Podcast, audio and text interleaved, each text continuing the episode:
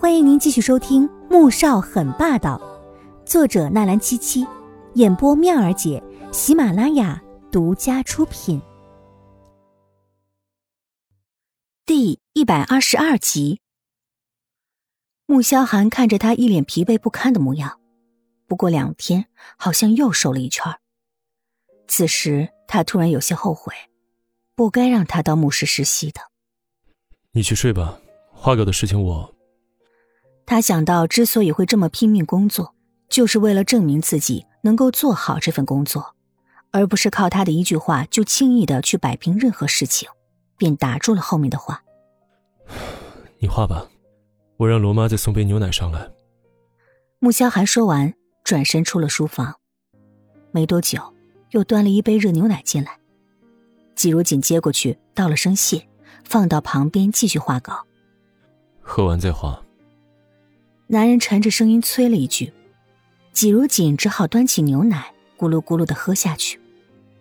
看着他喝完，穆萧寒将杯子放开，随手拿起桌上一张设计稿，待看清楚上面的字迹和整个设计稿的风格之后，他眸色一片阴冷。这份设计稿是怎么回事啊？啊，昨天我给苏总监泡咖啡的时候，不小心打翻了，咖啡把他的设计稿全都毁了。他给我三天时间，让我把这些设计稿全部补回来，否则我就得主动辞职走人。他随口解释起来，却省去了被苏俊阳狠骂一顿，并求他原谅的细节。可穆萧寒对苏俊阳的性子颇有了解，因为这样的事情以前不是没有发生过。曾经毁了他的设计稿的那个人，是被他狠揍过一顿的。想到这儿。他眼底寒意越深。把上面的书搬开，我和你一起画。嗯，不用了，你又不是这个专业的，就连我看这些图都有些复杂，还要思考很久。不过苏总监还真是挺有才华的。听到季如锦不但没有抱怨，末了还发出了一声真心的感叹声，穆萧寒又气又无奈。难道是受伤后遗症了？不然心不能这么大的呀！快搬开！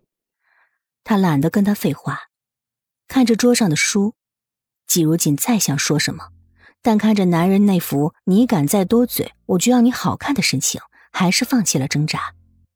他老实的起身，把书搬开，腾了一个位置。没多久，季如锦就惊呆了：“你，你怎么？”季如锦看着男人飞快的拿着量尺在纸下描着线，那熟练的模样简直要他感到不可思议。我以前就是学建筑设计的。男人抬起头来看着季如锦那张小嘴，一脸震惊到不行的表情，顿时被取悦了，嘴角含了一丝浅浅的笑容。在国都大学读了两年，后来去了 M 国和英国进修了几年。季如锦彻底惊呆了，他只知道。苏俊阳是近几年冒出来的设计天才，可没想到穆萧寒学的也是建筑专业。不知道为什么，他心里有一种很笃定的感觉：穆萧寒在设计方面一定比苏俊阳更厉害、更出色。去穆氏实习的前几天，他在网上查过穆氏和建筑部的一些相关资料和讯息，而他那天上班派发的宣传手册上。就有苏俊阳、苏珊和另外几名设计师的简介，所以他知道苏俊阳是国都 C 大毕业的。二十岁的时候，因为参加了国际建筑设计大奖，拿到了金奖，而被目视其他的建筑公司破格录取。两年前因能力出色，被提升为总监。而国都大学是比 C 大门槛更高的，可以说是 C 国最高学府，其中。国都大学的建筑专业也是全国排名之首。同时，苏珊也是国都大学毕业的，而她现在是高级设计师。那么，她是不是在大学的时候就已经认识穆萧寒了呢？她和穆萧寒是不是发生过什么故事？所以，她才会对自己是那样的充满敌意。想到这儿，他心情有些闷得难受，情绪也低下来。穆萧寒看到他刚才还好好的，脸一下子就垮了下来，点了点桌面：“快点画，季如锦立即将注意力放在了画稿上。没多久，牛奶中的安眠药开始起效了。季如锦眼皮直打架，最后再也熬不住，趴在桌上睡了。看到他终于睡了，穆萧寒放下笔，起身将他抱进卧室的床上，盖好被子，又回到了书房，继续画稿。第二天早上，季如锦迷迷糊糊的醒过来，发现自己竟然在床上睡了，顿时发出一声惨叫，跳起来。他急急的奔到书房，就看到男人正在埋头画着稿子。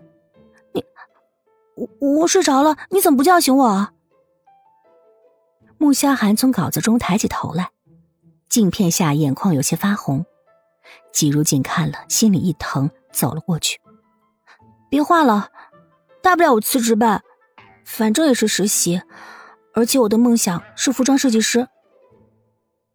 他这么说，只是希望能让穆萧寒别和他一起受这份罪。本来就是他犯的错，没有理由要连累他在这里熬夜吧？他心里更懊恼。自己怎么就睡着了呢？